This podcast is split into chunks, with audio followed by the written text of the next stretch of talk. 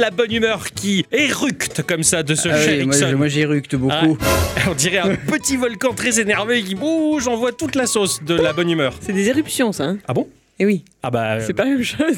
Ah bon, c'est vrai que c'est pas la même chose. Bonjour mon cher Ixon qui est très joyeux. Eh oui, ça va bien. Ah oui, ça va très bien, on se retrouve enfin. Ah oui. Ah. Tu es bien remis de tes vacances en Floride Ouais. Qu'est-ce que t'as fait de beau en rentrant? T'as raconté à tout le monde tout qu'est-ce qui s'est passé? Ouais, j'ai tout raconté à tout le monde. et J'ai fait des gros bisous après, et puis j'ai joué. Ah. Surtout. Ah, voilà. Surtout beaucoup, Voilà. beaucoup. Bon, pour rattraper le retard, hein, parce que c'est vrai que c'est bien beau la plage, c'est bien beau d'aller manger des glaces, c'est bien beau d'aller voir les types qui font du sport et du footing avec des gros muscles au bord des plages. Eh oui, mais à un moment, on a du boulot, quoi. C'est ça, au bout d'un moment, il faut quand même retourner jouer, c'est bien plus intéressant. Ah, tout à fait. Ouais, C'était sympa, Miami, euh, en tout cas. Ouais. Beaucoup apprécié. Il y avait beaucoup de flics. Eh oui, Oui, c'est- évidemment. Surtout beaucoup de deux. Tout à fait. non, Ils c'est- sont par groupe de deux, tous. Ouais, c'est ça, voilà, un noir et un blanc, Ouais, toujours, voilà, c'est- c'est c'est super bien foutu, quoi. Bravo l'équilibrage. Ah ouais. Ma chère à bicyclette, elle va Oui, bien oui, ça va. Ouais, ça va, ça pète la forme. Oui, ça va. Ah, ouais. Est-ce que vous avez passé de, de bonnes semaines de vacances, alors, du coup, euh, parlant? Geekirement parlant? Ouais. Ah ouais. Euh, je jouais à- au japonais. Ah, s'est- il s'est déguisé. J'ai fait le, le Yakuza. Ah oui, c'est vrai que t'as joué à Yakuza. Ouais, Yakuza Ouais. Kawami 2 qui est sorti depuis un moment,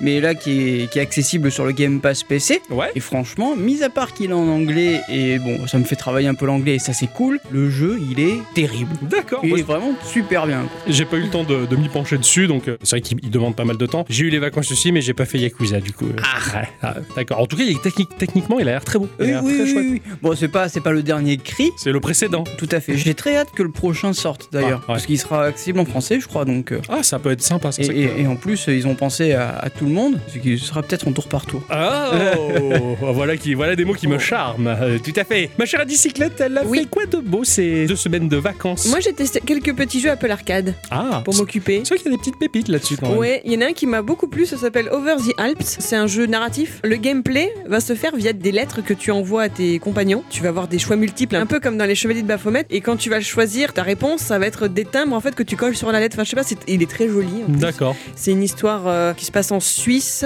Tu vas y avoir la Seconde Guerre mondiale. Très Ouais. intéressant. Ah, d'accord. Ah, ouais. Très C'est- beau. Et ça se passe dans les Alpes. Oui. Comme Annette. Ouais, les- Voilà. c'est ce que Exactement. je voulais dire, mais Ah, tu m'as je- devancé, Ah, bravo. ça. Grâce à l'épisode précédent, j'en ai appris des choses. hein. Et puis après, bon, les classiques, hein, j'ose imaginer, euh, Tetris et Animal Crossing. Voilà. Euh, Tetris, ça fait un moment. D'ailleurs, c'est pas ce soir qu'il y a le. Tout à ce jour, fait. Ça a déjà commencé le Ça a nouveau déjà événement commencé. là. Et oui. Et je suis en retard. Oui. Excusez-moi. Oh. Non, je reviens. Bon. Tant pis. Ok, d'accord, Euh, donc euh, pas encore de Tetris, mais du coup il va falloir que je m'y mette et un tout petit peu d'Animal Crossing pour tester la nouvelle mise à jour avec le monde des rêves qui m'a Mhm. beaucoup plu. Moi, de mon côté, eh ben, j'ai joué à mon jeu de la semaine. Hey. Et je vois que ça, tellement que c'était bien. Euh, donc, j'ai- j'ai initié un très bon pote, euh, Scorpi83, qui a d'ailleurs euh, une chaîne YouTube et un Twitch, je crois. C'est un type qui conduit des voitures virtuellement Ah. et qui le fait très bien. Ah Moi, les jeux de bagnole, je m'en tamponne, mais euh, le coquillard velu, quoi. Je m'en fous royal. Mais quand tu le vois jouer, lui, tu es au con, mais le mec, il, il a passé un, un cap dans l'humanité, quoi. Il maîtrise son sujet, quoi. Et ben lui, du coup, il a testé Mario Kart, et ben il a tellement kiffé le Mario Kart qu'il s'est pris une Switch, qu'il s'est pris Mario Kart, et c'est parti, bim bam boum, c'était un PCiste convaincu. Il a pas acheté le volant? Non, ouais, non, la, Switch Ah oui, bah non, non, non. Pour l'instant, non, on ne sait jamais, ça, ça pourra venir. Donc euh, voilà, ma, ma semaine, euh, ça fait du bien de se reposer un peu, ça fait du bien de, voilà, de, de- de prendre un peu du recul par rapport au jeu de la semaine, mais j'avais hâte de m'y remettre en fin de compte et je m'y suis mis comme un taré. C'est vrai qu'on a pris le grand air. Tout à fait. Avant de rentrer dans le vif du sujet et nos chroniques respectives que nous avons travaillées avec passion, et d'ailleurs on a dû remettre le pied à l'étrier, hein, Eh oui. la main à la pâte, la main au panier pour s'y remettre, mais avant de le faire, ben, on va faire le petit tour de table. Ah, Ah bien oui. sûr. Hein, voilà, histoire de savoir s'il y a des news, et putain, il y en a eu partout des news, je Ah savais ouais, plus ça, quoi choisir. Ça, ça a pullulé quoi. Je Ah peux ouais. commencer Ah vas-y. Ah bah oui. Parce que ma première news elle est pour toi Ixon, je te la dédicace. Ouah. Sache qu'en 2021 et pour la première fois en dehors du Japon, une version grandeur nature d'un robot géant japonais, un Gundam, sera installée. Comment? Et oui, c'est Bandai Namco qui se charge d'exporter ce symbole, construisant un ZGMF X10, un Freedom Gundam de 18 mètres de haut devant le centre commercial, pas de Toulon malheureusement, Ah. mais de Lalaporte à Shanghai et donc en Chine. Ah, ah. Voilà, donc euh, on ne sait pas encore si cette future attraction sera animée et illuminée comme celui que l'on peut admirer sur l'île d'Odaiba au Japon où le MGRX0 Unicorn régale les visiteurs en alternant des modes différents et fait des spectacles lumineux, mais il y a quand même des chances. Ça alors? Ça serait bien de le voir en vrai, ça. Donc Ixon, le billet pour la Chine, c'est toujours un petit peu moins cher que le Japon. C'est pas Euh, faux. oui. Ah, voilà. Mais c'est pas en Auvergne qu'il y a un Goldorak géant aussi Non. Allez, ne perds pas de temps, fais décoller ton engin. Dis donc, avec quoi as-tu détruit le Golgoth? Avec mon nouveau canon. Dès que tu seras rétabli, je t'autoriserai à le voir. Mais il doit pas être aussi grand que celui-là. Ah, Moi, ça m'étonnerait pas. Goldorak, c'est quoi, les années 70, début 80 Vu le retard qu'a l'Auvergne en général? Oui, ça doit être ça. T'es pas gentil, toi. Ah, non, je sais. ah, vu, vu la photo que je, je viens de voir là sur euh, le site de RTL. Fais voir. Ah ouais, c'est classe. Ok, d'accord, ils ont fait ça. parce Mais c'est une sculpture, c'est pas un robot. Ah oui, oui, c'est une sculpture. Ah, Eh mais, Mais- voilà. Mais bon, je trouve ça très intéressant, ma chère bicyclette, que tu parles de ça, euh, parce que moi aussi j'avais un truc à dire, Ixon. Ah oh ouais. là, piqué. C'est ta fête. hein. C'est le- c'est carrément, mais c'est que du bonheur, hein, je te le dis. hein, C'est comme la crème du même nom. C'est le studio Orbital Speed Studio qui nous propose le jeu Dual Gear. Alors, parce que moi aussi, euh, gamin, j'ai été euh, complètement fasciné lors des premières diffusions de Pat Labor.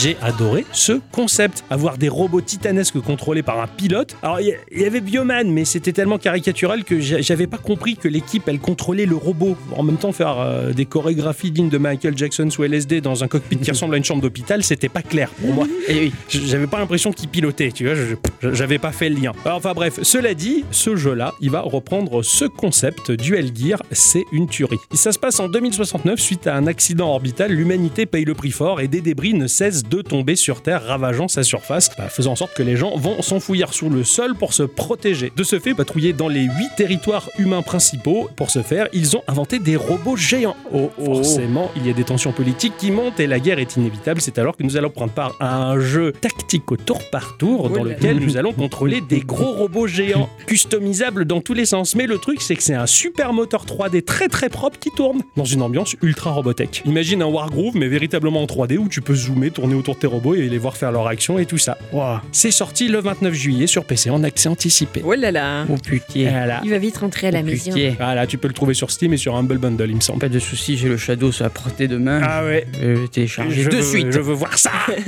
On a découvert lors de l'E3 2018 la nouvelle aventure des crapauds bodybuildés appelée Battletoad. C'est vrai Ouais. Putain, j'avais pas capté que ça s'était fait ça. Eh ben oui. Ah, putain, Alors c'est là, la- la- leur nouvelle aventure arrive le 20 août euh, 2020 sur euh, Xbox One, PC, Windows 10, Steam et surtout sur le Xbox Game Pass. Ça, c'est bien. Oui, c'est développé par euh, Dlala Studio. Oh, Euh, oh là Oh, oh, oh, oh, oh là là, oui, comme, euh, comme oui. Et ils ont le soutien de Rare. C'est parfait. Ah ouais, Ah et là non, là, pour le coup, et là pour le coup, c'est pas mal. Battletoad, quelque peu retravaillé au format assez cartoonesque, reviennent pour la première fois depuis les années 90. Ouais, carrément. Là où ils sont les stars de leur propre jeu. C'est génial. En fait, on les a vus dans Ouais. Shovel Knight, c'était que des guests, donc là, c'est Excellent. le- Là, c'est leur jeu à eux. Oh C'est putain, ça fait plaisir. J'irai voir ça de plus près. Tu Ouais. m'as- tu m'as vachement interpellé Battletoads. et j'en- J'en ai, euh, j'en ai de très bons souvenirs. L'autre news qui m'a marqué au cours de ces dernières semaines, c'est cette cartouche rarissime de jeu qui a été vendue aux enchères pour 114 000 dollars.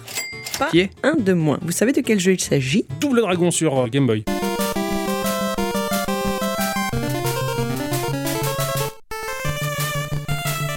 Alors, pour info, le précédent record revenait à une cartouche de Super Mario Bros. qui s'est envolée à 105 000 dollars. Donc non, ce n'est pas Double Dragon. Ah d'accord. Une petite idée, euh, cher Ixon Ah, c'est pas Clu Clu Land ou un truc comme ça? C'est toi, Clucluland. Ah oui, Non. les mecs qui se déguisent en fantôme la nuit et qui brûlent des T majuscules.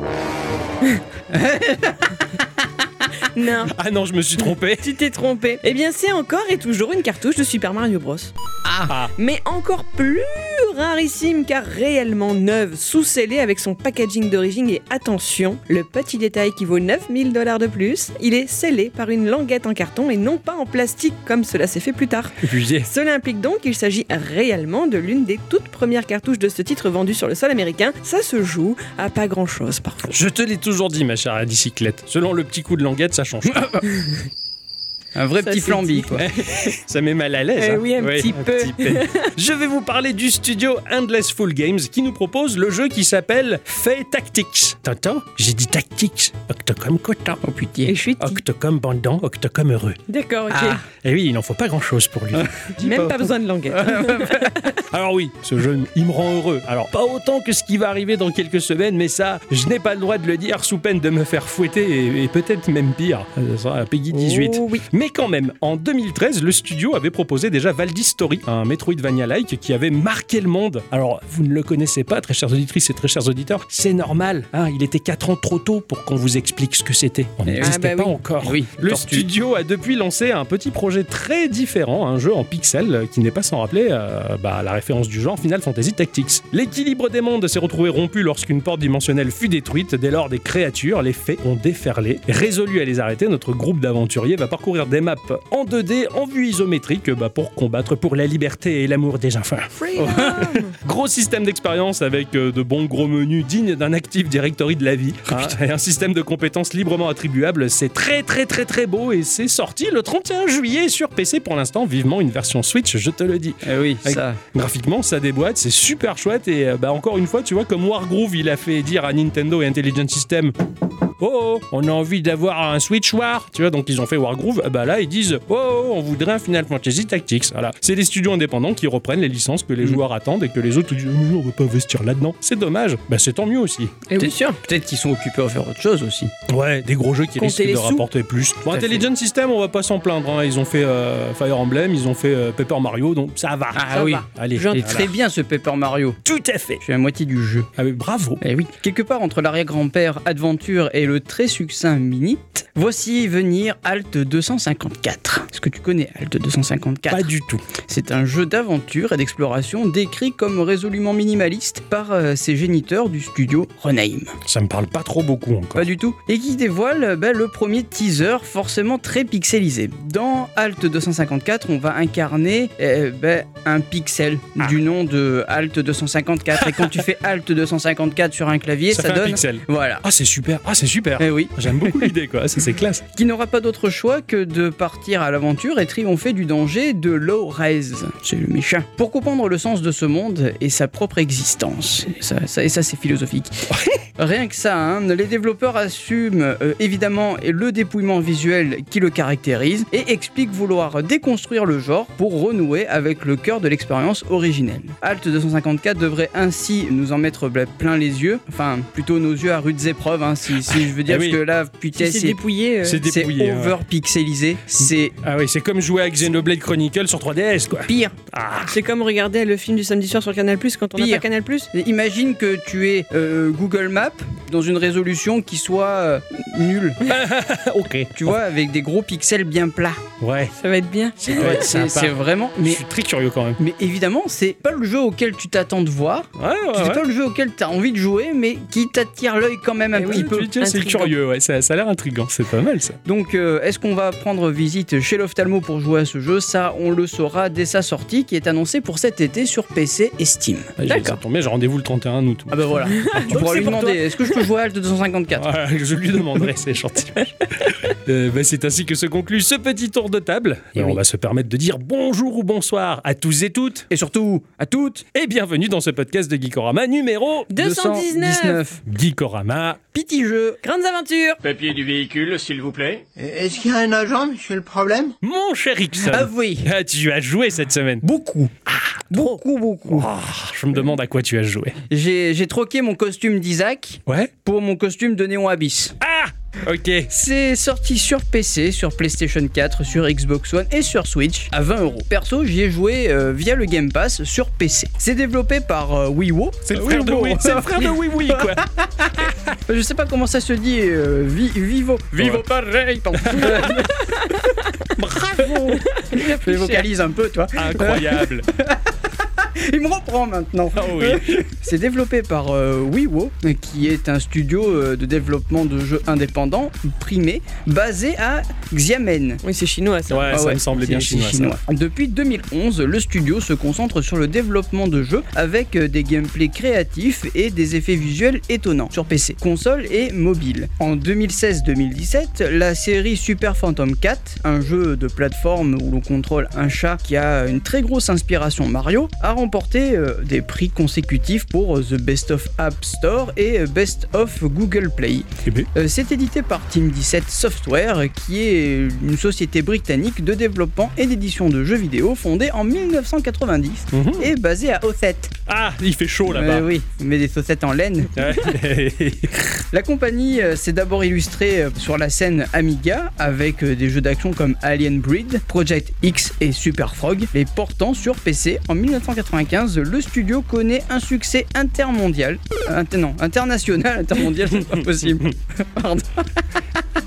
Un succès international avec Worms, un jeu de stratégie oui. multijoueur à l'humour plus que redoutable. ouais, tout à fait, Super Worms. Neon Abyss, c'est un roguelite qui à lui seul réunit tout ce que l'on aime dans le genre. Un environnement à explorer, euh, créé de façon procédurale, une mort définitive, Ah oui. mais qui malgré tout ne devient pas punitive, et des objets en pagaille, et bien d'autres choses qui nous rappellera un certain Binding of Isaac, Tout à fait. et à tout point de vue. Ah, Ce- oh, super. Sauf que Neon Abyss est un jeu en pixel art très très fin et détaillé en vue de côté. J'aime beaucoup Binding of Isaac, mais j'ai du mal à me projeter dans le personnage. J'ai pas envie d'être ce gamin dans une cave. sa mère veut le buter, tout ça. Là, par contre, j'arrive plus facilement à m'identifier à ce héros et peut-être que lui, je vais vachement beaucoup m'éclater. On va voir. On va voir. On va voir. Oui, oui, non, mais non, non. hein. Ah, Nous allons commencer à jouer avec un membre de l'équipe Grim Squad, sorte d'équipe d'élite directement engagée par Hadès, le dieu des enfers, pour plonger au cœur des abysses et maraver la gueule de tous les ennemis et nouveaux dieux qui se trouvent en bas. ah, ah, ça a l'air pas mal. ça. Ouais, c'est pas mal du tout. La première fois que l'on va jouer, ça va nous servir de tutoriel, afin de s'habituer au gameplay qui, à mon sens, n'est pas super instinctif au premier abord. hein. D'accord. Sauter par exemple avec la gâchette LT, Mmh. et c'est pas la, c'est la première fois qu'on me demande de faire ça, donc il a fallu que, il a fallu s'habituer. Mais après réflexion et après avoir joué, franchement, Ça passe. ça passe mais Ah, du tonnerre. Très c'est vraiment très très. Les, les boutons sont ultra bien mappés. Au Ok. Premier abord, tu te dis qu'est-ce que c'est que cette merde, Ouais. mais en fait Ouais. non. C'est comme la première fois que tu joues à Breath of the Wild. quoi. Qu'est-ce que c'est que cette merde C'est Pourquoi je saute avec je suis lui C'est vrai Et que c'était Et perturbant. pourquoi et, euh, et après, quand tu t'y fais, tu vas mais c'est bien. Mais oui, en fait, le tuto nous apprend tout ce que l'on doit savoir euh, sur euh, les armes. Certaines armes ont une capacité active et une autre capacité passive. Par exemple, euh, on va prendre une arme et dans la description de cette arme, il y aura écrit capacité passive augmente les dégâts de l'arme si on est euh, en l'air, par exemple. Ok. Et t'en as d'autres où la capacité est activable, où il faut appuyer sur RB pour déclencher la capacité qui est décrite. Alors attention, certaines fois, il faudra utiliser des cristaux violets que tu vas récolter Ouais. dans ton aventure pour pouvoir activer. Dans les niveaux, tu vas aussi trouver des œufs. Ces œufs, au bout d'un certain moment, ils vont éclore et donner naissance à une espèce de bestiole qui va se joindre à toi dans la bataille. Sympa, t'as un pet. T'as un pet, mais tu peux en avoir plusieurs. Putain, c'est bon. Tu peux en avoir tout le tour du ventre si t'en as, si t'en as envie. Du ventre? Oui, c'est une expression. Ah d'accord, c'est une expression, j'avais peux, tu pas. peux en avoir plein, quoi. en Ouais, fait. ouais, d'accord, tu peux en avoir. Mais- Ça m'a perturbé parce que je les imaginais genre en cartouchière, tu vois. Ah ouais, non, non, non. en fait, là, ils vont voltiger tout autour de toi. D'accord. et euh, ils vont soit euh, annuler les tirs Les des tirs ennemis adverses, ou euh, tirer euh, à ta place. Enfin, il peut y avoir plein plein de choses. D'accord, d'accord, sympa. Mais, par, euh, mais des fois, en fait, ces œufs, ils vont éclore et ne rien te donner. Ah. Voilà. Tu en trouveras aussi des clés hein, qui servent à ouvrir des coffres et des portes, et des bombes qui te permettront d'exploser des murs et des blocs, histoire de récolter des objets. Enfin, c'est un peu comme Isaac. T'as des salles secrètes aussi. Enfin, Ouais. c'est ouais, ouais. Isaac, mais euh, vu de côté. Mais vu de côté, voilà, avec les boutiques, les trucs. euh, Exactement. ah, d'accord, d'accord. C'est excellent.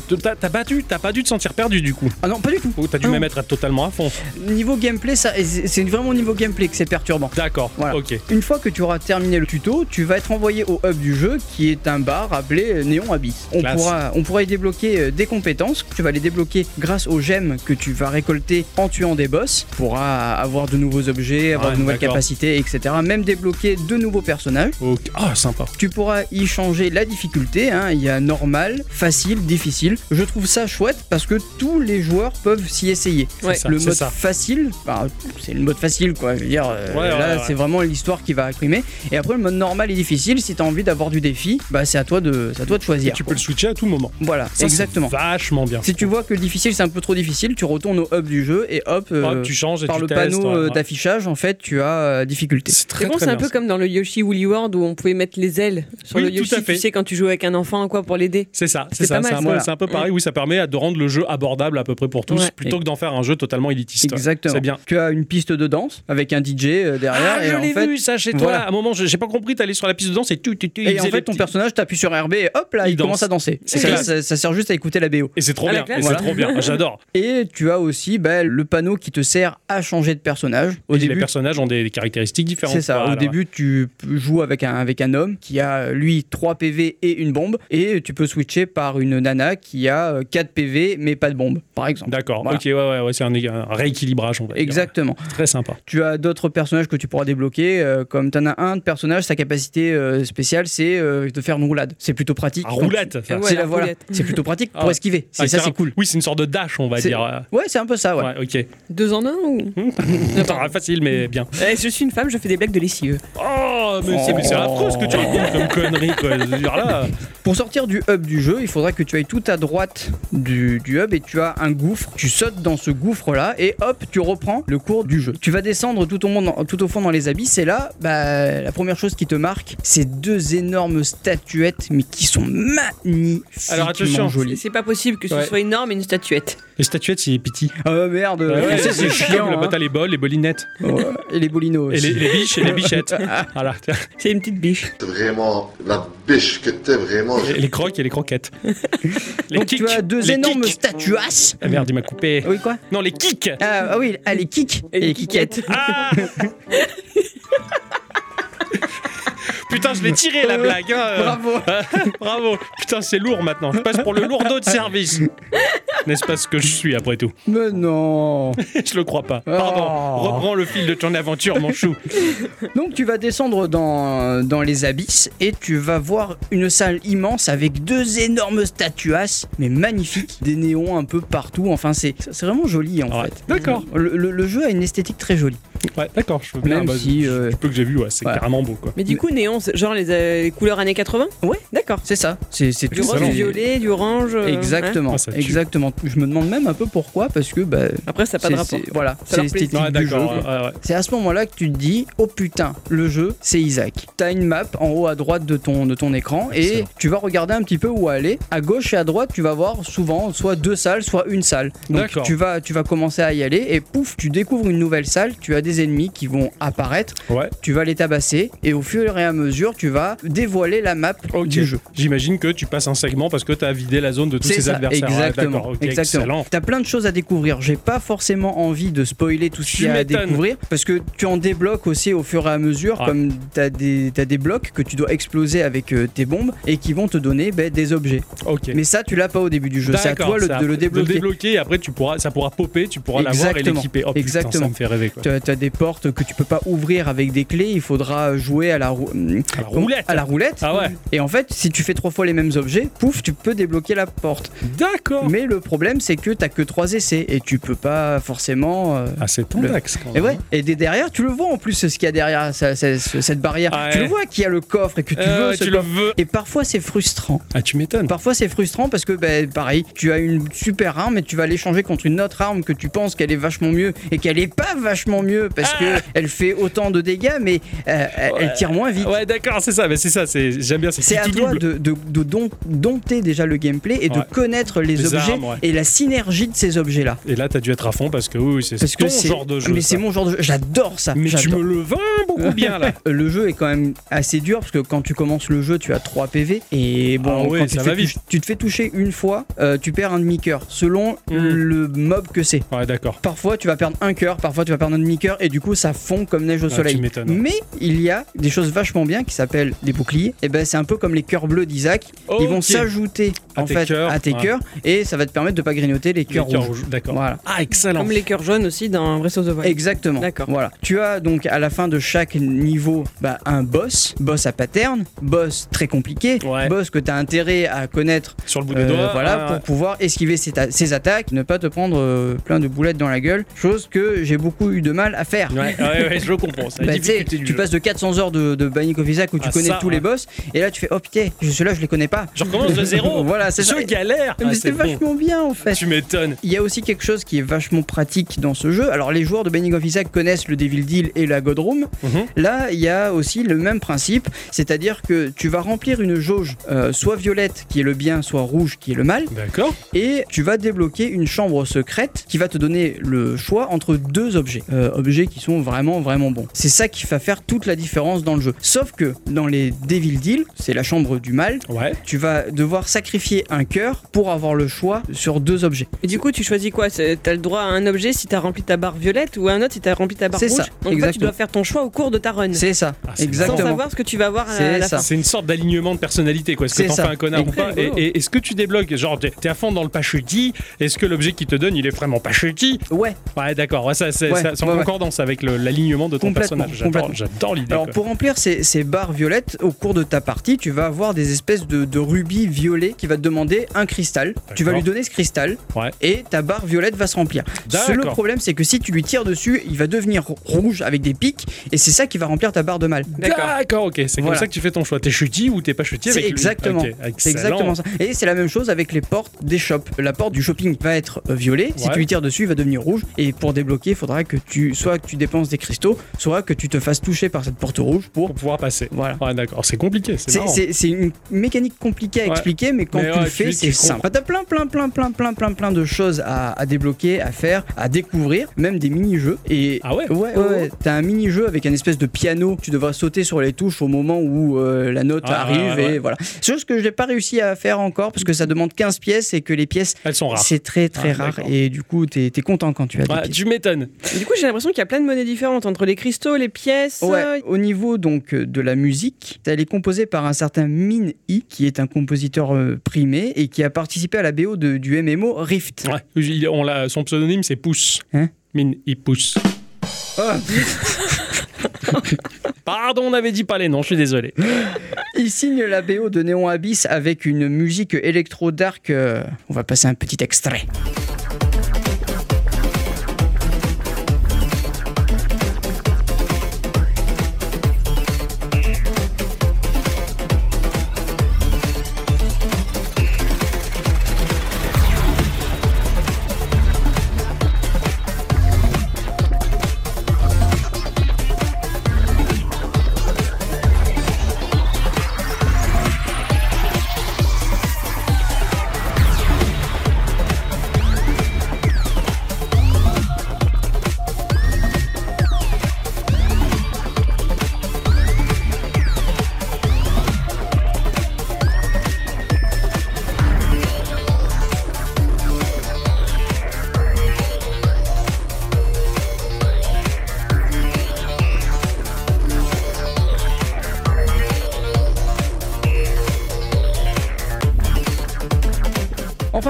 J'aurais pu faire un podcast entier sur ce Ah jeu. ouais, hein, je se pense que sent. j'ai dû vous saouler Pas Ah du non, avec ce. On a toujours l'impression qu'on va saouler les auditrices, les auditeurs ou entre nous-mêmes, mais en fait, quand tu kiffes un jeu, mais tu donnes tellement du cœur que bah, ça déborde sur nous, C'est excellent. Mais, mais ce jeu, c'est une pépite. Mais Ouais. vraiment. Bon, tu si, vendu. si vous aimez le roguelite, mais Combien allez-y. le, le prix Euh, alors, il est à 20 euros, mais Ouais. il est euh, gratuit sur le Game Pass. Ouais, Voilà. ok. Mais vous en avez pour 400, 500 heures de Ouais, jeu facilement. Je vais le tester sur Parce Game Pass. J'ai pas fini le premier segment du jeu D'accord. et je dois être bon. J'ai joué euh, une dizaine d'heures, tu vois. Ouais.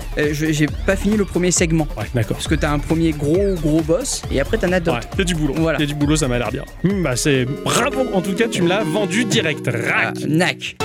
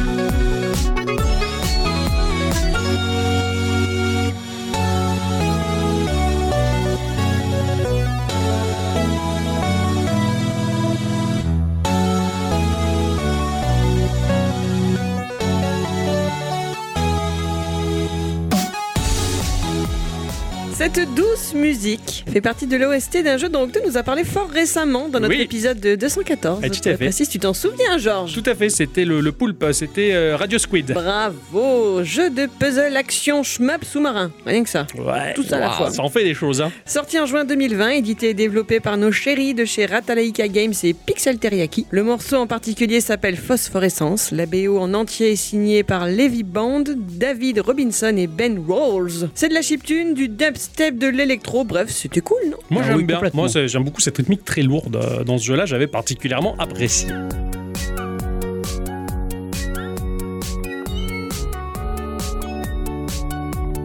Mon cher Octocom, Oui, tu as joué? Ah oui, et cette semaine je m'ai régalé. Je m'ai Ah. régalé? Autant qu'Ixon, hein. Ah oui, je sais, oublié moi. tes conjugaisons? Ouais, carrément, j'en nique sa mère les conjugaisons, quoi. J'ai joué à un jeu qui s'appelle Panzer Paladin. Pantseux. Alors, euh, rien à voir avec un chevalier en armure qui va prôner la gloire du 4ème Reich, non, non, non. Et pas celle de Panzer ton père. Paladin, ce n'est pas ça. Comment? Et pas celle de ton père, la gloire de ton père. oh, J'étais sur les nazis et tu rattaches mon père à ça, c'est pas cool. J'avoue, j'ai essayé de le dire avant. Ouais, ouais, ouais, mais des fois, il chut, chut. C'est sorti sur Switch et sur PC à un prix qui est à peu près compris entre 15 et 18 euros. Oh bah. Oh, Vous là. avez été cher cette Ça fait, semaine. hein. ça, fait, bah, ça fait deux semaines qu'on n'a pas joué. C'est hein. Ça, pas on s'est lâché et c'est du jeu de qualité. Ça a été développé et édité par Tribute. Euh, Tribute qui a fait des jeux comme Flint Hook du Ah bah oui. Ouais, j'ai pu y jouer euh, dans le podcast de Geekorama numéro 198. Également le jeu Cursen KO, euh, bah, j'ai pu en parler dans l'épisode numéro 82. Ah oui. Et le jeu Wizorb, duquel j'ai pu discuter avec vous les enfants dans l'épisode 80. Voilà, ils Ça ont en fait. J'ai fait pas mal de jeux de chez eux finalement. Donc c'est un studio né en 2011, euh, enraciné dans le 20e siècle. Ils mettent tout en œuvre pour séduire les joueurs et ça marche. Et ça marche. Putain, leurs jeux ils sont ultra quali. Ah, ça, je, je, je confirme. Moi je dis bravo à ces Canadiens de Montréal, c'est bien joué. Tu peux faire avec l'accent canadien? Je sais pas le faire. Ah, moi non plus. Alors la Terre subit une attaque depuis l'espace. Quelque chose a frappé fort et neuf créatures démoniaques tenues en laisse par ce qui semble être le chef de ces raclures spatiales qui sont de partout sur la Terre, ils font ça fait peur. Heureusement que la jeune heureusement que la jeune flamme aux commandes de son robot géant Grit sorte de machines totalement ancrées dans la culture japonaise type Pat Labor, Evangelion et Mazinger. C'est étrange, on a déjà parlé de ça dans les news. Oui. C'est complètement dans la thématique. Nous sommes dans un platformer action. Et quand il appelle, il dit Hagrid Mais ça, c'est Harry Potter, tu comprends pas. C'est Grit. Il a mal à son orteil. Le premier niveau bah, va nous faire office de tuto pour prendre en main le robot qui est quand même très lourd. Lourd, Ah. mais réactif. C'est-à-dire qu'il va se déplacer assez lentement. Mais les attaques sont super promptes, super rapides, ça frappe très vite. Mais tu sens que le truc, il est lourd. Et ça contribue vraiment à l'impression de conduire, de piloter une machine badass. Tu vois, et ça, ça, ça me plaît. Moi, les gros robots géants, je dis peux rien, je suis un garçon, ça me plaît. C'est Oui. c'est- c'est le kiff, quoi. Est-ce que ça fait un peu comme dans Gâteau Roboto? Un petit peu, ouais. Ouais. C'est un peu le. Bah ouais, je, je ferai le parallèle tout à l'heure, mais Pardon. c'est pas grave, tu as bien raison. C'est tout à fait un peu le principe. Tout à fait un peu le principe. Une touche nous permet de faire un dash arrière, mouvement extrêmement rapide, de, de manière à faire une esquive. Heureusement qu'il y a ça, parce que vu la lenteur de déplacement du robot, bah, ça Ouais. te sauve la mise et les miches bah, plus d'une fois. Le saut est dosable, c'est-à-dire si tu appuies longtemps sur la touche de saut, eh bien Enfin, il va sauter jusqu'au bout de la course de son saut. Si tu fais un tout petit appui, tout, tout petit sautillon. D'accord, ouais. Une- quand c'est petit, c'est c'est- c'est une sautillette. Ah, c'est comme les, euh, les, les coquilles. Les coquillettes. Eh Voilà, oui. c'est ça. Les roulettes. Bref. Notre euh, machine, euh, bah, elle va se déplacer tranquillement et elle va récupérer une arme blanche parce que, bah oui, notre machine n'est équipée que de lames, d'épées, de marteaux, de. Il n'y a pas de flingue. Ah. Voilà, c'est que des épées. Donc c'est vraiment la classe, quoi. T'es gros robot géant qui combat à l'épée, quoi. T'es le paladin. Ah oui, Pas de laser, quoi. Pas de laser. Non, pas Oh. du tout. Ah, c'est pas de la bord. Pas- Tout à fait. Chaque arme bah, sont constituées euh, bah, de plusieurs caractéristiques, dont une barre de durabilité, donc euh, avant que ça casse. Hein, T'as Mhm. la petite barre de vie de l'arme, et puis quand, bah, quand tu la casses, ça casse. Et en plus, des caractéristiques comme sa vitesse de frappe, les dégâts qu'elle va faire, et son type, tranchant, contondant, ce genre de choses. Mhm. Et en plus, un sort passif. Oui. Rappelle ton jeu, ça. Eh oui, tout à fait. C'est ça, t'as une épée qui va te donner défense plus. Tu fais, ah bah tiens, je vais moins morfler quand je vais me faire taper. Ou absorption des dégâts, ou euh, éventuellement durabilité plus, ainsi de suite. Et en fonction de leur forme, eh bien, elles vont avoir, tu vas avoir des attaques avec une allonge plus ou moins différente. Si tu chopes une énorme lance, eh ben, tu sais que tu vas pouvoir frapper en te tenant très loin des adversaires. Avec les gâchettes, tu peux choisir choisir les armes que tu as accumulées dans ton inventaire en te disant bon la grosse arme qui frappe très loin et très fort, je la garde pour le boss final du niveau. Hein Heureusement que tu peux faire ça. Mais il me semble que tu peux sacrifier ton arme pour en avoir la- le, le sort qui, qui est indiqué. En fait, quand ton arme elle casse, tu conserves son énergie pour dépenser cette énergie dans une boutique hors mission de manière à upgrader ton, la vie de Ah, ton je- personnage. je- N'importe quelle arme que tu sacrifies en faisant L et R va te rendre de la vie. Ah d'accord, n'importe. D'accord, N'importe laquelle, voilà. Tout simplement. Tu vas frapper bah, devant toi, forcément, sur deux niveaux, parce que tu vas être debout, tu vas frapper, ça va frapper en face de toi. Si tu te baisses, eh ben, ça va frapper en bas, Mhm. les adversaires. Mais tu es équipé également, naturellement, d'un bouclier, donc qui te propose deux postures. Tu as les adversaires qui vont t'envoyer des boulettes de feu bah, partie haute, ben, tu restes debout et cling, c'est le bouclier qui charge. Si par exemple il tire partie basse, il faut vite se baisser pour cling, euh, bloquer avec le Mais il, bouclier il- partie basse. il ne faut pas bouger. Faut pas bouger, t'as Un, rien à un faire. peu, un peu comme dans Zelda 1 en fait. C'est ça, t'as rien à faire. Si t'es au bon niveau, si l'attaque du haut, bah t'es debout, bah forcément ça va la bloquer et ça c'est plutôt bien foutu. C'est sympa, j'adore Oui. savoir que je suis protégé. Si tu sautes et que tu frappes vers le haut, eh bien tu peux effectuer un double saut en même temps qu'une attaque euh, vers le haut. Si tu es au sol, tu peux attaquer vers le haut aussi. Si tu fais une frappe sautée vers le bas, alors en sautant, bien entendu, bah, ça va faire un peu comme dans DuckTales quand il frappe avec sa canne Oui, vers ouais. le bas. C'est un peu le même principe ou Shovel Knight plus ouais, récemment. exactement ce que j'allais Et de ce fait, tu peux comboter les adversaires en rebondissant dessus et en les éclatant au fur et à mesure. J'adore faire ce genre de combo. Ça apporte rien à part de la satisfaction personnelle. C'est super. Certains murs vont se casser pour dévoiler bah, des passages secrets ou d'autres armes cachées parce qu'il y en a vraiment deux partout et ça, je trouve ça super. Avec la touche X, tu peux jeter ton arme un peu comme un laser. Ah. Voilà, t'as un adversaire au loin, tu jettes l'épée, ouh, tu t'éclates l'adversaire. Par contre, l'épée, elle est sacrifiée. Ah oui, ouais, voilà. Si t'as full vie sur la full durabilité sur ton arme, bah tu détruis une arme toute neuve. C'est un peu dommage. Des fois, mieux vaut garder de côté quelques armes un peu péraves, euh, cassées comme ça. Si par exemple tu loupes l'adversaire, ça là l'épée va rebondir contre le mur et retomber au sol et tu peux la récupérer quand Là même. aussi, c'est un peu comme dans Zelda Breath of the Wild. Oui, Quand tu ton jettes arme ton arrive à la fin, voilà, tu la. Tu peux la jeter pour la sacrifier et ça, je, je trouve ça sympa. Certains passages, ils sont trop étroits. Ton robot, il peut pas s'y faufiler. Ah, qu'est-ce que ça passe? Qu'est-ce Ah, mais que se passe-t-il faut faire Ah bah oui, c'est la thématique. Ah oui, Oh mon dieu. ah, les Ah. mathématiques, on les aime pas trop nous. Ouais, hein Oui.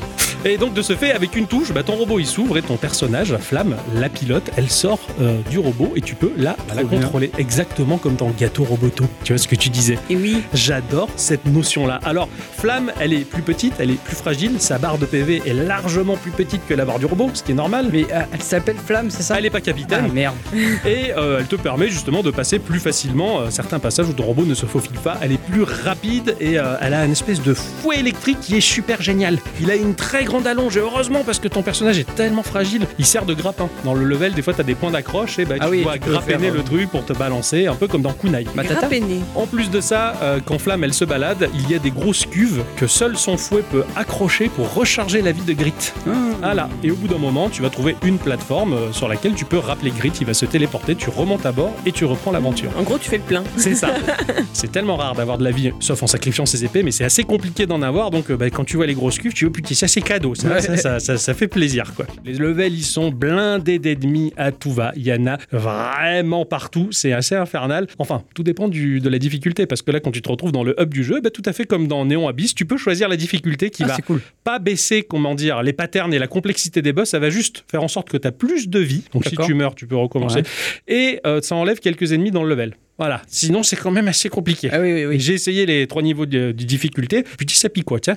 Ah, c'est c'est quand même pas simple, mais c'est pas insurmontable non plus, c'est pas un jeu qui se veut aussi difficile que Shovel Knight, pour le coup. Heureusement, il y a des checkpoints dans le level, et pour activer le checkpoint, tu dois sacrifier une arme. T'arrives dessus et tu plantes une épée dans le checkpoint. Ah ouais, Ouais. Arthur, quoi. Enfin, lui, il. Voilà. Quand tu meurs, tu reviens au checkpoint. Si tu vois qu'il te reste plus de vie, tu peux récupérer cette épée, la rééquiper, et en te disant, bah, le checkpoint n'est plus actif. Si tu meurs, Ah ouais. c'est fini, fini. Ah putain, c'est con ça. Ouais, mais Mais bon. c'est pas mal quand même comme Oui, idée. parce que quand t'as plus de vie du tout, tu fais si là je meurs, bon bah je meurs, tant pis, je récupère mon épée, hein, plus besoin du checkpoint. Ah oui, oui, et oui. tu continues. Et cette idée de checkpoint, je l'ai trouvée mais complètement géniale. Il y a neuf niveaux qui sont répartis tout autour du monde, hein, dans différents pays, avec des boss bien particuliers dans chaque pays. D'ailleurs, euh, ils reprennent plus ou moins la thématique de chaque pays. hein. En Russie, t'as la Baba Yaga, euh, tu as Méduse en Grèce, Anubis en Égypte, ce genre de choses. Mhm. Et, euh, et c'est assez sympa parce que bah, ça, ça met vraiment la pression. Quoi. Tu sais que tu vas affronter cette créature démoniaque et putain, je te jure, je fais, fais popo dans le slibard, hein, tellement que ça fait peur. Ah, les boss, ils sont bien compliqués, bien à pattern, mais pas insurmontables. Il faut vraiment les étudier, mourir quelques fois, et puis généralement, t'en viens assez facilement à bout. Même certains, je les ai euh, one shot.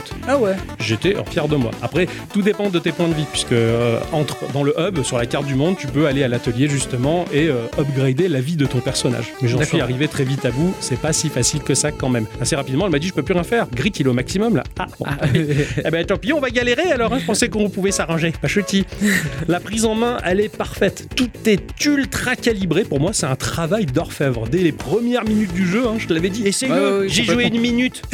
Et c'était déjà trop bien. Je l'avais senti que le jeu était super. Je me suis senti à l'aise. C'est franchement, Shovel Knight, tiens-toi bien parce que là, t'as en face de toi 3 tonnes de métal et de perfection. Je te le dis. Pour moi, même, il a détrôné Shovel Knight, mais on va pas lui dire. J'ai pas envie qu'il pleure. Shovel Knight aussi, il est en métal. Ouais, mais il est moins lourd. Ah oui, ça c'est sûr. Voilà, j'adore le fait de, de pouvoir justement faire sortir Flamme de son robot, faire sortir la pilote. T'as, deux espèces de gameplay qui se côtoient en un seul, c'est bien foutu. Le level design, il est ultime, il est très très bon. Il est très piégeur aussi. Euh, Il y a beaucoup de variété, de mobilité, des scrolling automatiques, des ascenseurs automatiques. Tu sautes sur des, des espèces de, de petits trains sur des rails qui vont à toute vitesse. Il faut frapper les Z. Il y a plein de choses, c'est très varié. Et tout ça pour conclure avec bien entendu ce boss à pattern ultra badass. Ce jeu, bah, je pense qu'il faut être complètement malade pour passer à côté, voire complètement con, j'ai envie de dire. Tellement qu'il est bon, ne passez pas à côté Graphiquement, on est dans la fabulation des machines 8 bits. hein, c'est le fantasme de tous ceux qui ont bossé sur la NES et la Master System. Ça déborde de sprites, de parallaxe et de détails dans tous les sens, tout en conservant une palette de couleurs 8 bits.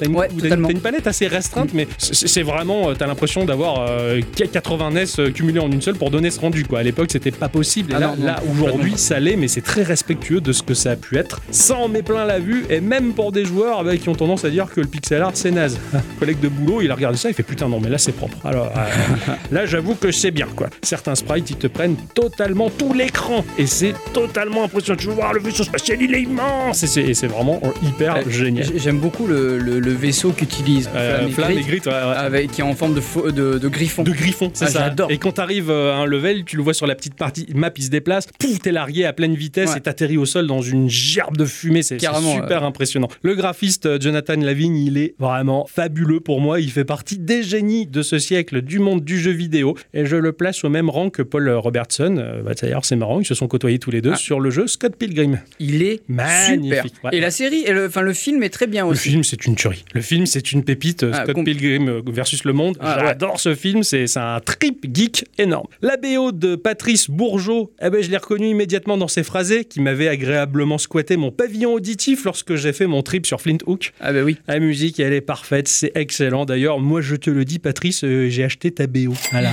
Oh, il est. J'ai acheté la BO de Panzer Paladin parce qu'elle est super. Ah, ça, je, je confirme. Franchement, Ah, ça elle est tabasse. À chaque fois que tu es dans un level à thématique différente, bim, ça claque, c'est rythmé. Des fois, tu t'arrêtes et t'écoutes juste la BO. Et hier soir encore, à bicyclette, elle battait la mesure Mm. parce que les morceaux sont extra bons. J'ai fini le jeu en 10 heures et euh, franchement, bah, je m'attendais à ce qu'il y ait euh, bah, que le lot de level compris sur la map du monde. Mais non Révélation de ouf godin, il y en a d'autres après, mais je dis pas pourquoi. Ah Et ah. C'était super. Voilà. Ce jeu, c'est une tuerie. C'est merveilleux. Et le petit plus qui m'a vraiment fait l'apprécier, c'est la forge.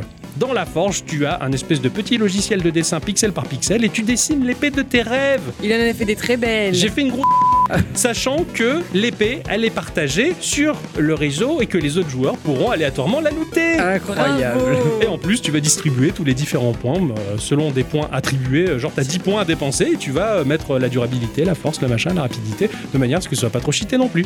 oui. Alors, elle est durable? Ah ouais, elle est vachement durable, ma bite. Bref, ne soyez pas fous. Passez pas à côté de Panzer Paladin. C'est une pépite. C'est fabuleux.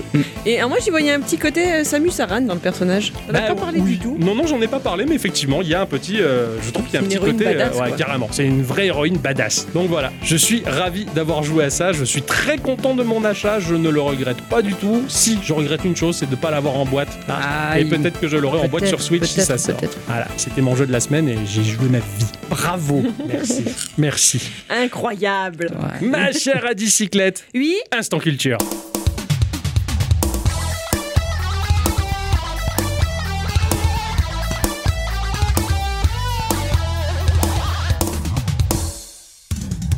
Mes chers amis, cette semaine, j'ai appris un truc. Comme euh, certains auditeurs de longue date le savent déjà, j'ai passé une partie de mon enfance dans cette magnifique région qu'est l'Auvergne. Là où il y a un Goldorak. Oui, tout à fait. Et oui Là-bas, Ah, c'est moderne.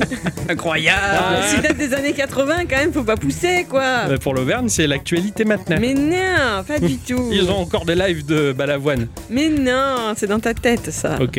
En attendant, c'était un havre de paix idyllique que nous avons dû quitter à un moment en raison du travail de mon père. Jusqu'à Bon. présent, donc, je ne m'étais pas posé plus de questions que ça, car nous avons régulièrement déménagé pour ces mêmes motifs au cours de ma jeunesse. Tout à fait. C'est donc des années plus tard, il y a trois jours, que j'ai vraiment appris le pourquoi du comment. Mon papa était et est toujours informaticien. Et cette période de grands changements que j'évoque avec vous ce soir remonte à un peu plus de 21 ans maintenant. Si vous avez un bon esprit de déduction, sans doute aurez-vous déjà fait le rapprochement. En 1999, mon papa a été muté sur la capitale pour travailler sur le célèbre bug de l'an 2000.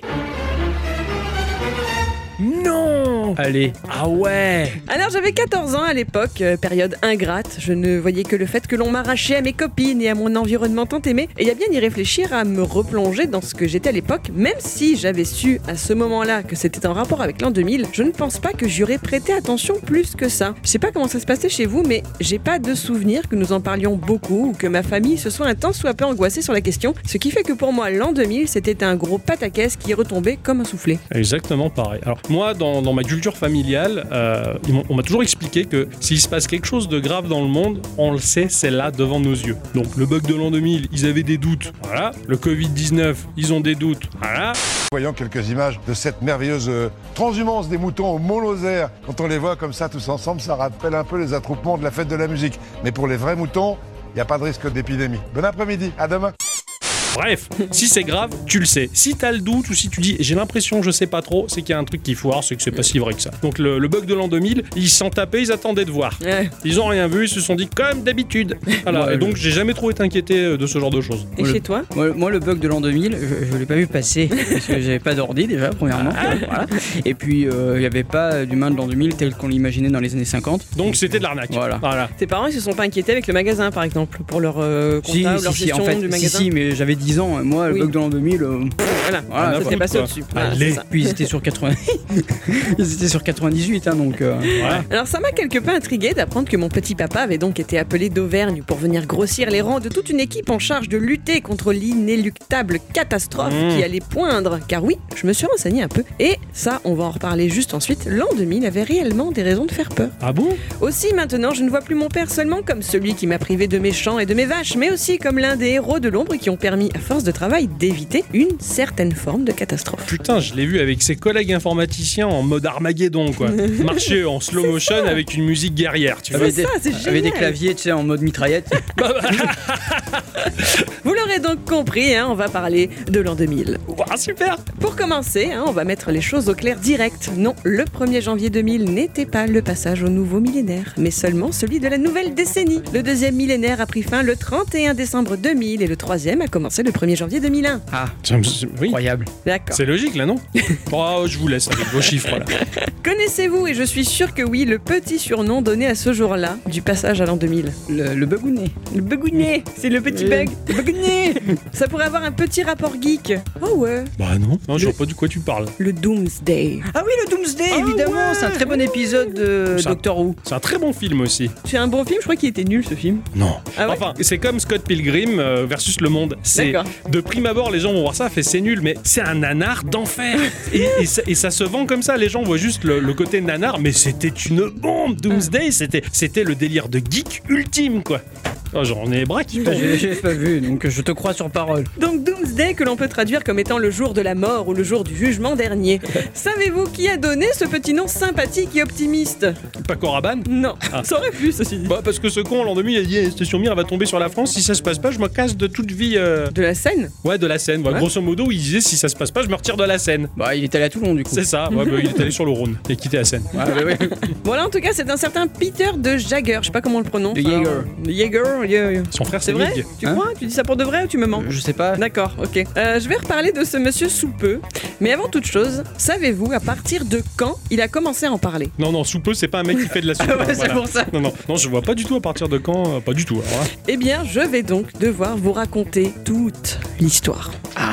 Nous allons commencer par expliquer le pourquoi du comment. Pourquoi toute une partie de l'humanité s'est-elle mise à craindre l'arrivée de l'an 2000 et pour quelles raisons nous en sommes arrivés là? Vous savez à partir de quand les premiers ordinateurs ont commencé à voir le jour Alors je parle de l'informatique un peu moderne, hein, bien sûr. Ah, les années 70 ouais. Les années 60. Oui. Oui. Voilà, dans les années 60, pour faire ça à la grosse louche.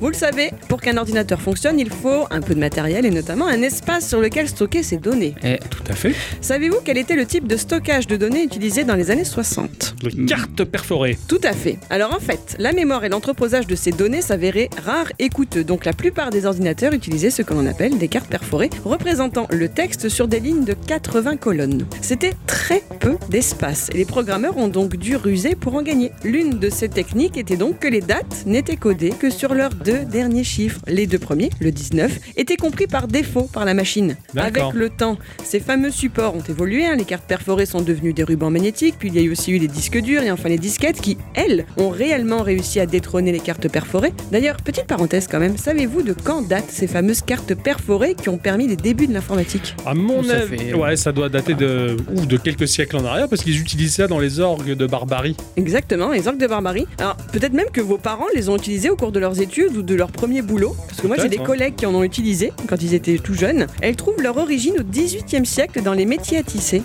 Et les orques de barbarie, c'est en 1725 qu'un système de programmation fait son apparition dans un métier à tisser via un ruban perforé qui fut changé par des cartes moins fragiles en 1728. Je ne sais pas si vous vous rendez bien compte, Marie-Antoinette ne naîtra qu'environ 30 ans plus tard. Ouais, c'est un Ah truc ouais. de malade, ouais, Voilà. c'est clair. Sans le savoir, ils avaient commencé à ébaucher l'informatique. C'est ça. Toujours est-il que voilà, dans les années 60 et jusqu'au milieu des années 70, il s'agissait d'une économie quasi vitale d'économiser deux caractères pour chaque champ de date et pour la plupart des systèmes informatiques. Puis, vous savez, hein, en 1970, l'an 2000, bah, c'est loin. Ah oui, c'est très, carrément. très loin. Je vous invite à chercher sur le net les archives de l'INA qui traitent de cette période. Les adolescents de l'époque pensent qu'en l'an 2000, les voitures seront toutes électriques, que les maisons seront des bulles ou de grands ensembles dans lesquels nous n'aurons même plus besoin de sortir pour faire nos courses. Les commerces seront dans les mêmes étages. Il n'y aura plus de guerre, plus de pays, plus de frontières. Et eux-mêmes ne se sentent pas du tout concernés par cet avenir qu'ils évoquent. C'est le futur. C'est inimaginable. on n'en est pas loin. Alors bon, pensez à changer cette règle qui dit qu'un ordinateur ne stocke ses années que par les deux derniers chiffres, bah pouf, Ah ouais, ça leur passe au-dessus de la tronche. Carrément. quoi. Exactement. Faut dire aussi que dans les années 80, là où par contre on imaginait les voitures volantes, hein, si l'on en croit Marty, un octet coûte toujours très cher. Donc on continue d'économiser cet espace en ne gardant que les deux derniers chiffres de la date. D'accord. ok, je vois venir, je vois poindre la menace du bug Une- de l'an 2000. Une autre donnée à ne pas oublier, c'est que la plupart des programmes informatiques ayant une durée de vie d'environ 10 ans, la majorité des programmeurs de l'époque ne s'attendaient pas à ce que leurs travaux demeurent en utilisation durant plusieurs décennies et ne considéraient donc pas cela comme un problème important. Ouais. Un homme a tiré la sonnette d'alarme en premier, un certain Bob Lennon. un certain Bob Bemer, et nous sommes alors en 1958. Ah ouais, déjà. C'est pour dire à quel point c'était un précurseur de la question. Ah ouais, ça commence à. Oh, le mec, il a vu arriver de loin, quoi. L'homme travaille alors sur un logiciel de généalogie. Il passera les 20 années suivantes à tenter de sensibiliser les programmeurs, IBM, le gouvernement des États-Unis et l'ISO, l'Organisation internationale de normalisation de ce problème. Ils auraient pu, à ce moment-là, très aisément arranger ça, mais leur indifférence à tous, leur manque de vision à long terme nous a fait courir, pas à notre perte, mais presque. Ouais. Ouais, c'est comme, comme d'habitude. Et plus le temps passait, plus les dates n'étaient pas normalisées selon les différents systèmes de stockage utilisés dans les mémoires, les programmes, les bases de données, que tout ceci soit français, américain ou anglais. Par exemple, le système Unix, pour calculer une date, apparemment décompterait les secondes. Ah bon? Ah bon? Ouais, il fonctionne pas de la même façon. Ah ouais, c'est marrant ça. Donc le problème est connu depuis longtemps, depuis toujours, mais Ouais. OSEF. En 1984, un informaticien du nom de Paul Guillin en parle dans le magazine Computer World, mais pendant plus de 10 ans encore, rien ne sera mis en place, personne ne s'en préoccupera. En 1992, en France, un certain Vincent Balouet, j'en reparlerai, consultant en sécurité informatique, travaillait pour le groupe Peugeot et découvrait alors que leur vieux système IBM ne permettait pas de modifier les dates de certains prêts, quand bien même ceux-ci duraient loin dans le temps. Quand il a essayé de prévenir ses supérieurs, il s'est vu demander de la mettre en veilleuse et d'arrêter d'ennuyer les clients avec ce problème. Pourtant, il était, pourtant, il était super baloué. Nous, en- nous arrivons en 1993 où c'est le Canadien Peter de Jagger, dont je parlais plus tôt, qui a vraiment tapé du poing sur la table dans les colonnes du Computer World Magazine, utilisant donc pour titre ce fameux sobriquet de Doomsday et cette angoissante comparaison que je cite Avez-vous déjà été impliqué dans un accident de voiture? Le temps semble ralentir lorsque vous réalisez que vous vrai. allez heurter l'automobile devant vous. Il est trop tard pour l'éviter, la collision arrive. Tout ce que vous pouvez faire, c'est de la voir arriver. La communauté de l'informatique se dirige vers un événement encore plus dévastateur qu'une collision de voiture. Nous nous dirigeons vers l'an 2000. 2000. Ouais. Ouais. Cet homme-là, qui est donc celui généralement reconnu comme ayant fait émerger le problème, a par la suite été très demandé, suffisamment en tout cas, pour quitter son emploi chez IBM en 94 et devenir entre guillemets le gourou Y2K, le sigle américain qui désignait le passage à l'an 2000. Au passage, apprenez qu'un mot contenant des lettres, on appelle ça un numéronyme. Un numéronyme, Voilà. excellent. Ah, J'aime beaucoup.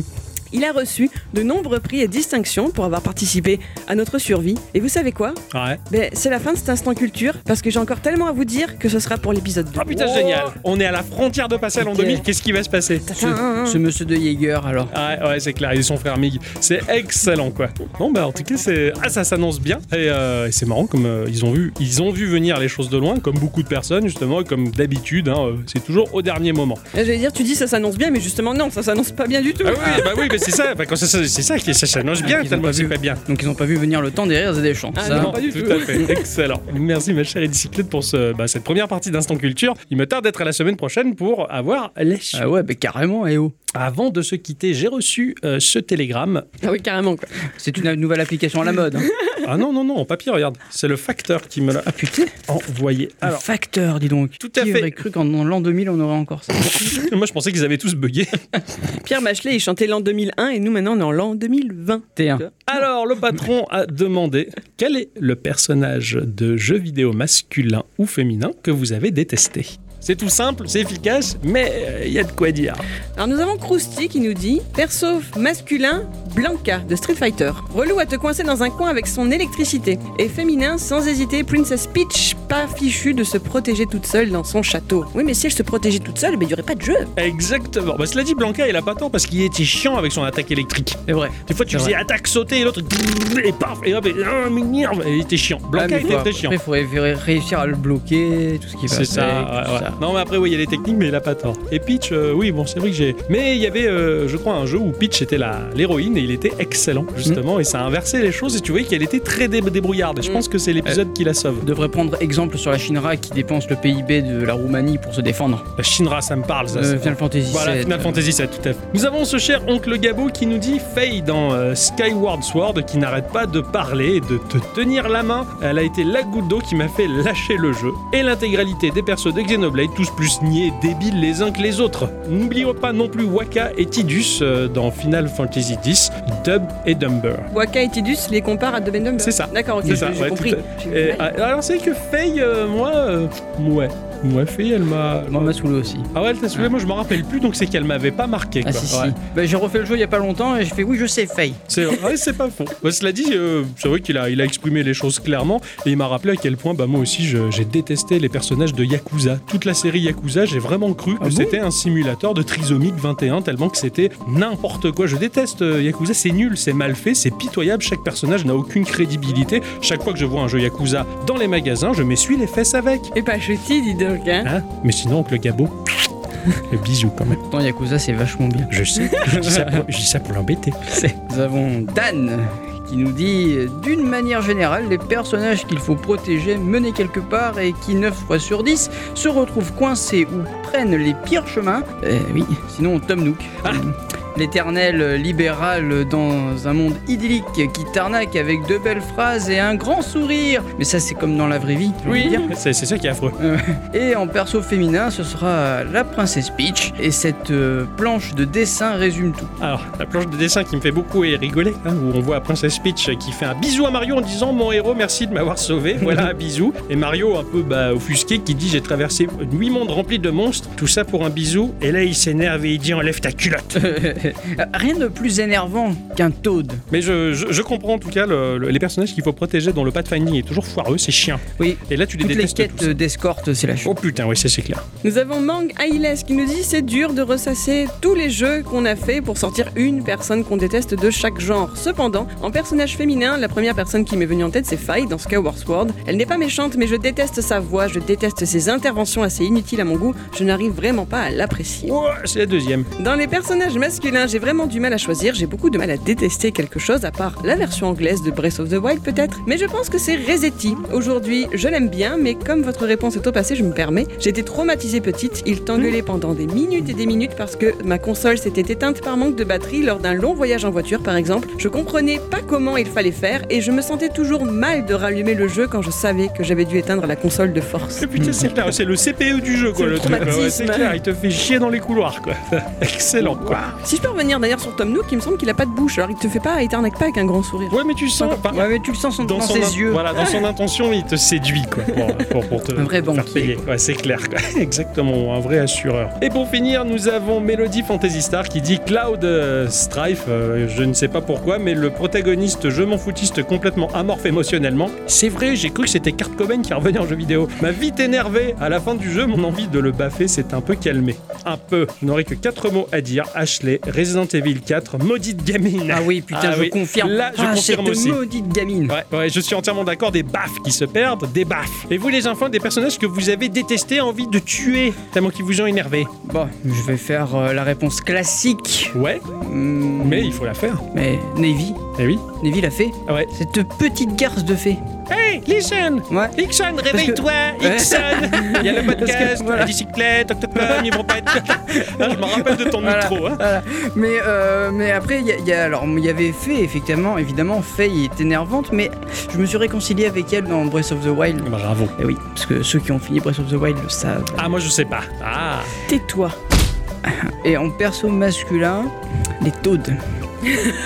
Parce que t'en as cherché beaucoup ces Oui, dernières semaines. j'ai cherché beaucoup, mais rien de plus énervant que d'arriver dans un château, dans Mario Ah 1 oui, ou ah, 2, ah, hein, ah, le, le ah. vrai 2, et de voir un Toad te dire « Eh non C'est dans un autre château !» Et là, t'as envie de lui dire Eh, « Connard, Ah, c'est tu peux pas clair. venir m'aider on... Je suis. Voilà. Oh, non mais c'est vrai, c'est vrai, c'est vrai. Et puis bon, ils sont. Et les taux dans Paper Mario, ils sont même gonflés quoi. Des fois, ils sont vénères, ils te font des vieilles réflexions et tout. Ah ouais, mais envie de les, les faire cuire les champis quoi. Alors, si je devais choisir moi, je penche pour Lumi, ou le grand monarque seigneurial du peuple fée qui apparaît dans euh, Ni no Kuni. Ah, Ah, Il m'énerve. le prin- moi je l'appelle le prince Albert. Oui, parce qu'il a sa lanterne au bout du pif là. Elle a Donc son ça m'énerve déjà ce machin qui pendouille au bout de son gros nez. Et alors ce que j'aime vraiment pas, c'est sa voix. Ouais. Donc, Parce que toi tu y jouais quoi en version anglaise? Oui, oui, en version anglaise. Ouais. Voilà, donc pas en version japonaise, je sais pas ce Mhm. que ça donne en version japonaise. Moi non plus. Mais la version anglaise, il a une voix très grave. Et euh, il a un accent, non? Il a un accent, il roule les R. Un petit peu, Voilà. ouais, ouais, ouais. Mais il m'énerve. D'accord. C'est tout, hein, c'est gratuit, hein, je suis désolée, hein, mais c'est, c'est- Ah ouais. ça, ça passe pas. Ce petit machin avec sa lanterne qui C'est pendouille et ce son qui fait accent. que c'est ce qui fait que le jeu tu l'as détesté en fait. Ah oui, il m'a- il m'attire Euh, pas du ce tout. jeu il t'attire pas. Pourtant, visuellement, il est très joli. C'est un très beau Miyazaki. Moi, la, la seule chose qui me dérange, c'est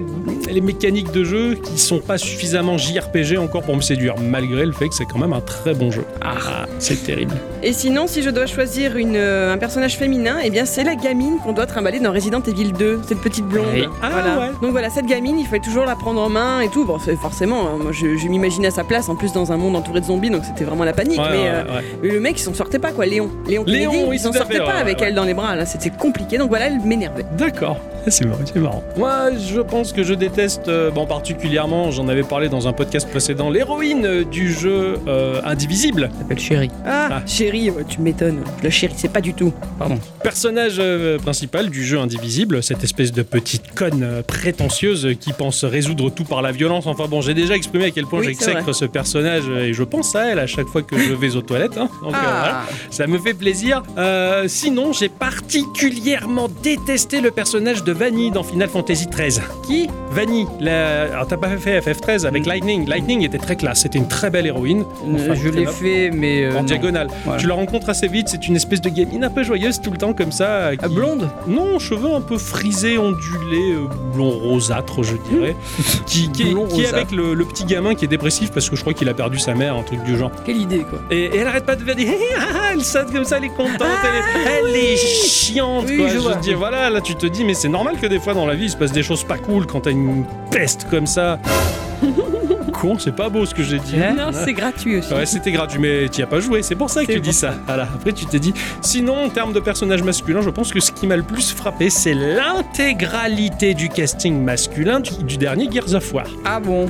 Ouais, Avec Marcus? Même Non, Mar- je- oui, pas déjà. Marcus, le doubleur, il a pas vraiment. La... Je sais pas si c'est vraiment le même de Marcus, c'est pas la même voix. Et tous, eh ben, ben, finalement, ce sont l'archétype bah, de la mode d'aujourd'hui, tu sais. Voilà, c'est c'est ces mecs qui se la pètent, euh, le gros muscle, le beau tatouage tatouage tribal, la coupe un peu, tu vois, qui dégouline comme ça, machin, avec des répliques creuses, euh, dignes d'un grand film hollywoodien. Ils sont cons, ils sont tout dans l'apparence, mais j'ai vu ça, je suis mais non. Je veux bien que le Marines de base soit un gros bourrin, un gros bœuf qui casse tout, qui, mais c'était vachement fin dans les précédents. Celui-là, bah, t'as vraiment l'impression qu'ils ont, ils ont pris des boiteux à fin, en fin de soirée, tu vois, en after. Il fait, allez gars, on fait un film d'action, ah, truc cool, machin. Tu sais, t'as l'impression, je sais pas, d'être dans un clip foireux. C'est nul, c'est détestable. t'as l'habitude des Stallone et des Schwarzy. C'est ça. J'ai- J'avais, j'ai l'habitude de la virilité des années 80, pas de la fausse virilité des années 2000.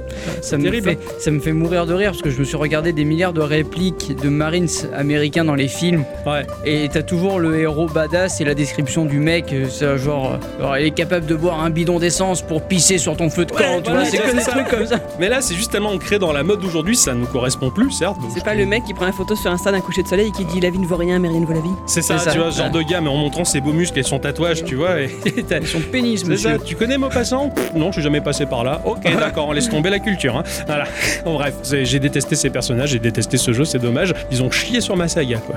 Voilà. Enfin bon, c'est ainsi que va se conclure cet épisode de Geekorama. C'était bien cette, haine. ouais, cette- cette- cette question qui te, qui te fait détester. Mais c'est rigolo, ça change un peu, puisque c'est vrai qu'on est toujours très positif en général, hein, puisqu'on kiffe ça. hein. Ah oui, d'habitude on positif avec Carrefour. Avec Carrefour le positif. C'était leur slogan dans les années. euh, Ce placement de produit, quoi. Ah oui c'est vrai, merde. Euh, non, chute chute, pas de Ah, marque. bravo. Euh, Si je peux rien moi s'ils font des slogans qui Ah oui. restent. Tout à fait.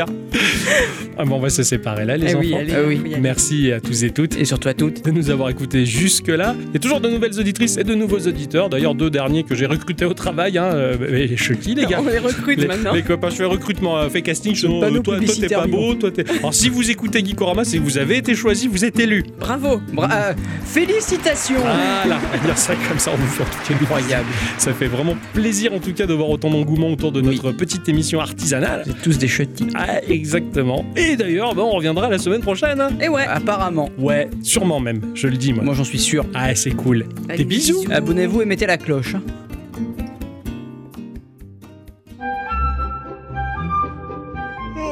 Oh, j'ai bien dormi. Bon. Je vais faire un petit tour dehors, surtout qu'aujourd'hui, je pense pas que ça va être de tout repos.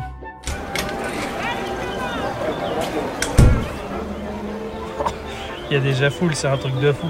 Hé, Octocom, tu viens Ouais, ouais, j'arrive. Oh, Pourquoi tu fais cette tête On dirait que t'es pas content. Oh, si, si, ça, ça va, ça va. Ça va, ça va. C'est incroyable. C'est une journée pas comme les autres. Oui, je, je m'en doute bien, oui.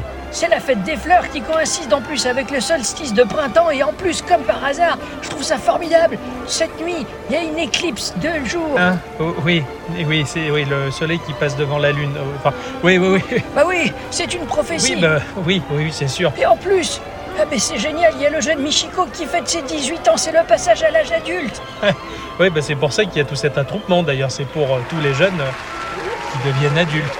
Regarde. J'imagine que forcément, il recevra probablement la tunique, l'épée et le bouclier de son père qui est mort à la guerre. Hein, quoi? Nous allons commencer par toi, jeune Ishiko, prometteur guerrier. Tu es bien le fils de ton père, et voici que te revient son bouclier, sa tunique et son épée. Fais-en bon usage. Bah ça alors, comment tu le savais? C'est un classique, on va dire. C'est incroyable Bravo Michiko Bienvenue dans l'âge adulte Et là, forcément, ça va tourner au drame. Oh, regarde Il fait bien sombre d'un coup. Oui, ça commence toujours par de la pluie. Et puis forcément, il va y avoir le super méchant qui va se pointer. Ailleurs Regarde Octocom, fais attention Mais non, t'en fais pas. Il y a le jeune Michiko qui va nous sauver avec probablement l'amulette qu'il a eue depuis sa naissance ou peut-être une tache de naissance magique, qui sait. Oh, regarde c'est c'est- cette lumière? Chico, ça provient de ta tâche de naissance. Qu'est-ce que ça veut dire? Ouais, ça veut dire que c'est probablement la prophétie, ouais. Qu'est-ce qu'on... Oh Ben voilà, la prophétie nous a sauvés. Comment tu pouvais t'en douter C'est un classique, on voit ça dans tous les RPG, qu'est-ce que tu veux que je te dise Et à mon avis, maintenant, bah, il va partir à l'aventure. Voilà. Bon, moi je retourne me coucher. Hein.